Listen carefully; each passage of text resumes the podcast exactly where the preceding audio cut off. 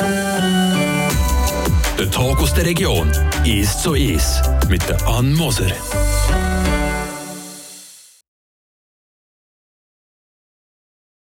Papiorama am Kaspar Bielefeld. Äh, wir reden heute zusammen über einen Mahagonibaum. Amerikanischer Mahagonibaum stehen wir da davor. Was ist das für ein Baum? Also der Baum gerade hier ist ein schöner Baum. Äh, tatsächlich Mahagoni, aber die haben wir selber aufgezogen vom Samen. Und der ist etwa 13, 14 Jahre jetzt und der ist schon mal recht fast 10 Meter hoch. Also in der Natur, im Reservat, als ich dort das erste Mal gelebt habe, hat es relativ junge Mahagonis gehabt und die sind jetzt 25 Jahre alt, aber die sind auch zweimal größer noch. Also in der Natur wachsen die natürlich ein schneller. Und der Mahagoni ist äh, ein sehr wertvoller Baum, äh, aber leider langsam am Verschwinden. Wenn du sagst, ähm, in Natur, dann meinst du Belize, wo ja das ganze Jungle Track nach dem Dschungel von Belize nachgebaut ist. Wie groß kann er werden und wie dick? Also eigentlich Mahagonis sind interessant, weil es sind Sekundärbäume. Das heißt, äh, wenn der Wald irgendwie zerstört wird von einem Orkan oder irgend so etwas, dann wachsen die unglaublich schnell und die Samen kommen dann am Boden und das sind Bäume, die sehr schnell hochwachsen. Aber die werden auch sehr alt und äh, die, die, sind das, die nennt man Kanopie-Bäume, das heißt, die gehen über den Wald. Und das werden manchmal riesiger, bis 50, 60 Meter. Und sind natürlich auch sehr wichtige äh, Lebensraumbäume für sehr viele Vögel und andere Tiere und vor allem große Greifvögel im Dschungel. Die, die machen sehr oft das Nest dort drin, weil sie oberhalb vom Wald sind. Also in Sicherheit sein sozusagen. Ja, genau, kann man so sagen. Und es ist auch ein bisschen einfacher, wenn man ein großer Vogel ist, auf einen Baum zu kommen, wenn der nicht gerade zwischen anderen Bäumen ist. Das ist auch so. Kein praktisch. Kein praktisch. Wird er auch dick? Weil der hier ist jetzt, was hat der, vielleicht 20 cm Durchmesser? Ja, der ist langsam 20 äh, cm Durchmesser, aber äh, die grösste Mahagonis äh, in Belize, also ich kenne Belize natürlich gut. Mahagoni kommt vom Amazonas bis nördliche Nord äh, Zentralamerika, also ist ein riesiges Verbreitungsgebiet. Aber die werden bis drei Meter Diameter. Also ah, ja. Und hier in Belize habe ich noch einen gesehen, tief im Wald in den Bergen. Und der ist tatsächlich drei Meter Diameter gewesen. Und der hat niemand je geerntet, weil der abgebrochen ist. Und das ist natürlich uninteressant, aber der Basisstamm ist drei Meter und das ist unglaublich. Wird schwierig mit Bäumen umarmen bei drei Metern? Äh, man muss einfach ein paar Leute haben, aber es ist machbar, ja. Ähm, du hast gesagt, es ist ein Baum, der leider äh, bedroht ist. Man weiss es so, für uns gilt Mahagoni-Holz als Edelholz, oder? Ja, genau. Es wird äh, heutzutage noch immer sehr viel benutzt für Boote, also Decks und so weiter, aber auch in Luxusautos für diejenigen, die äh, nicht einen alten Secondhand haben wie Bielefeld. Ähm, und, ähm, äh, aber das Wichtige ist natürlich für die Möbelindustrie braucht. Und die, die Briten, also ich, nochmals, wir gehen auf Belize zurück, das ist eine ehemalige britische äh, Kolonie gewesen, und die haben schon dort im späten 17. Jahrhundert haben sie schon angefangen. Aber die haben 200 Jahre lang haben sie alle großen Mahagoni rausgeholt und erst im, 21, im 20. Jahrhundert angefangen zu überlegen, oh mein Gott, ist das wirklich nachhaltig? Aber heutzutage ist eigentlich alle, fast alle großen Mahagonis sind verschwunden. Und das ist ein bisschen, äh, ein bisschen schade. Und das ist übrigens überall so. Das ist der erste Baum, der meist wertvolle. Der ist meistens zweimal wertvoller als alle anderen äh, Edelbäume, die man für das, äh, äh, für die Möbel und so weiter braucht. Und das Schwierige beim Mahagonist ist sehr schwierig in Plantagen zu nehmen, weil es hat einen kleinen Käfer, der gerne die Bäume attackiert. Und wie mehr man Mahagonist zusammentut, wie schneller das alles attackiert wird und die Bäume werden nie schön gerade. Also das ist ein Baum, was nur gut innerhalb des Wald kann wachsen kann. Wir reden auch noch über den Baum und auch darüber, warum er eben auch symbolisch für ein äh, Problem steht, das wir haben auf dieser Welt in unseren ähm, schönen Dschungelwäldern. Das ist Radio FR, das ihr hört, der 1 zu 1 Talk. Heute wieder mal aus dem Papiorama mit dem Kaspar Bielefeld. Wir reden über einen amerikanischen Mahagonibaum.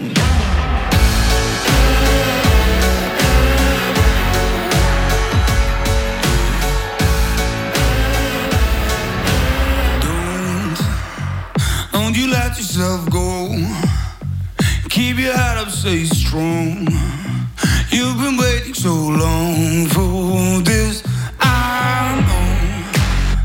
It's all a part of the show. Let the moment take hold. Cause you only got a one shot, don't stop, here we go. It feels like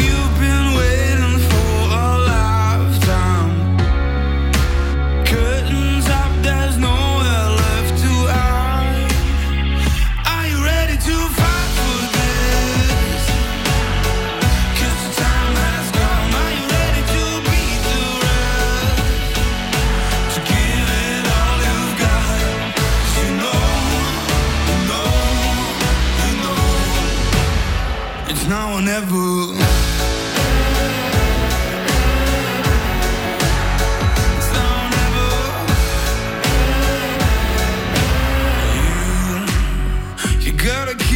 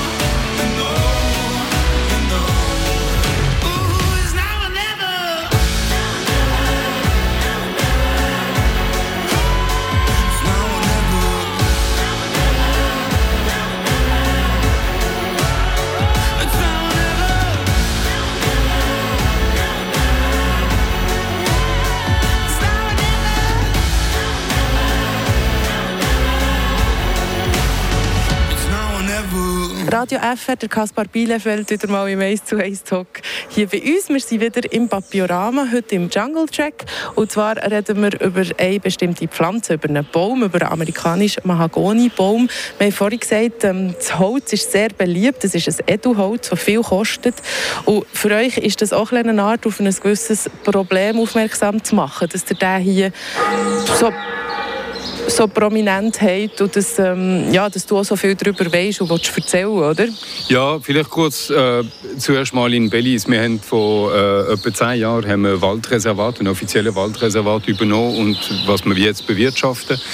Und äh, es ist erstaunlich, auf 13'000 Hektar, 130 Quadratkilometer, haben wir nur 14 Bäume noch gefunden, die groß genug waren, um Samen zu machen. Das, das zeigt schon mal, wie, wie viel Holz rausgenommen ist. Eigentlich ist die Problematik noch ein bisschen grösser, weil man könnte denken, Wälder wären gut in den Tropen, wenn man die bewirtschaftet, damit etwas rauskommt. Das Problem ist, dass selbst diese Wälder, ah, ist es nicht so einfach in den Tropen wie bei uns, wo man nachhaltig kann bewirtschaften kann. Aber das zweite Problem ist, dass Wälder, die stehen, die, haben, die können nicht in Kompetition kommen mit äh, industrieller Landwirtschaft. Und das passiert immer so, weil Soja anpflanzen, um unsere Kühe zu füttern, Hütten bringt viel mehr Geld auf, als langfristig die Wälder zu bewirtschaften. Und das versucht man, aber die Kompetition ist einfach viel zu groß. Und das ist natürlich ein Drama, weil wir verlieren die Wälder sehr schnell. Südamerika, man hört immer über die Amazonas. Aber die südlichen Teil vom Amazonas, der Chaco und der Cerrado, die sind grundsätzlich in 15 Jahren abgebrannt für Soja. Und wir importieren noch immer etwa 300 Tonnen pro Tag aus Brasilien in die Schweiz. Also wir haben einen direkten Zusammenhang mit was passiert. In Zentralamerika auch. Das Problem ist, dass natürlich in vielen Ländern politisch es nicht so gut geht und in selbst Nationalparken, Naturreservate werden nicht geschützt. Und Zentralamerika, ich gebe es noch 20 Jahre. Und alles, was nicht gut geschützt ist, wird auch verschwinden. Aber natürlich ist Mahagoni eine Symbolik von was mal war und was fast nicht mehr existiert. Und das ist, was wir versuchen im nördlichen Teil von Belize, ist die Wälder noch ein bisschen äh, zu schützen, damit etwas bleibt für die nächste Generation. Aber was wir auch versuchen, ist die Genetik von genau die Mahagonis, die dort wachsen, das zu erhalten. Und äh, das machen wir seit mit zehn Jahren und eigentlich sehr wertvoll. Wir haben zehntausende Bäume produziert, wir haben die alle wieder angepflanzt. Nicht alle überleben, aber wir haben immer mehr schöne Bäume, die kommen. Früher haben wir gemeint, wir werden die irgendwann mal äh, absägen und verkaufen und jetzt denken wir, wir werden einfach eine genetische Bank für den armen Baum. Also, du, wenn ich die richtig verstanden habe, das eine Problem ist, dass man das Holz nicht mehr kaufen soll. Oder? Sehe ich richtig? Also man sollte eigentlich sagen, okay, auf meinem, in meinem schönen Auto verzichte ich auf Mahagoni-Holz. Ja, eigentlich könnte man das. Aber das hängt natürlich davon ab, woher die Mahagonis kommen. Es hat ein paar Wälder, wo das richtig gemacht wird. Zum Beispiel auf der Yucatan-Peninsula in Mexiko. Dort sind es die lokalen Gemeinschaften, die sorgen sehr gut für ihre Mahagonis. Äh, aber meistens wird das einfach illegal gerodet. Was jetzt noch viel steht in Amazonas, wird überall illegal rausgeholt. Also wenn das Holz hochgradig zertifiziert ist, FSC, und man weiß, woher es kommt, ist es okay. Aber man, man kann natürlich nicht riesige Volumen. Ne? Also die Königin von England in Windsor hat einen unglaublich schönen Tisch, wo 170 Leute können hocken. Das ist von einem Baum gemacht und das Ding ist 2 Meter breit und unglaublich lang. Das ist vorbei. Die Bäume existieren einfach nicht mehr. Das ist das eine Problem. Und das andere ist der Wald an sich, der eben bedroht ist wegen unserer Konsumation. Genau. Und, und dort ist es so, selbst möchte man noch nachhaltig Wald, äh, Mahagoni-Produktion machen in natürliche Wälder, dann braucht man noch die natürlichen Wälder, aber die verschwinden alle. Also eigentlich ist es ein Symbol für viele Sachen, leider ein Symbol von sehr vielen Sachen, die ganz schief gehen. Was kann man machen, was ist dein Tipp? Was machst du persönlich? Vielleicht müssen wir es so sagen. Ja, ich, ich sage es immer, äh, weil es leider die Wahrheit ist. Man muss schon mal äh, unseren Fleischkonsum mit Minimum 50 Prozent in die Schweiz. Und das ist leider Realität. Und ich weiß, das ist, das ist nicht sehr schön, weil Fleisch essen ist, ist, ja, ist gut. Auf eine andere Weise, es macht viele verrückt, wenn man das sagt, aber es ist eine harte Realität. Und selbst wird das auf dem gesamten Paket nicht viel machen. Immerhin muss man auch mal den Beispiel Beispiel zeigen. Und wir haben keine Wahl.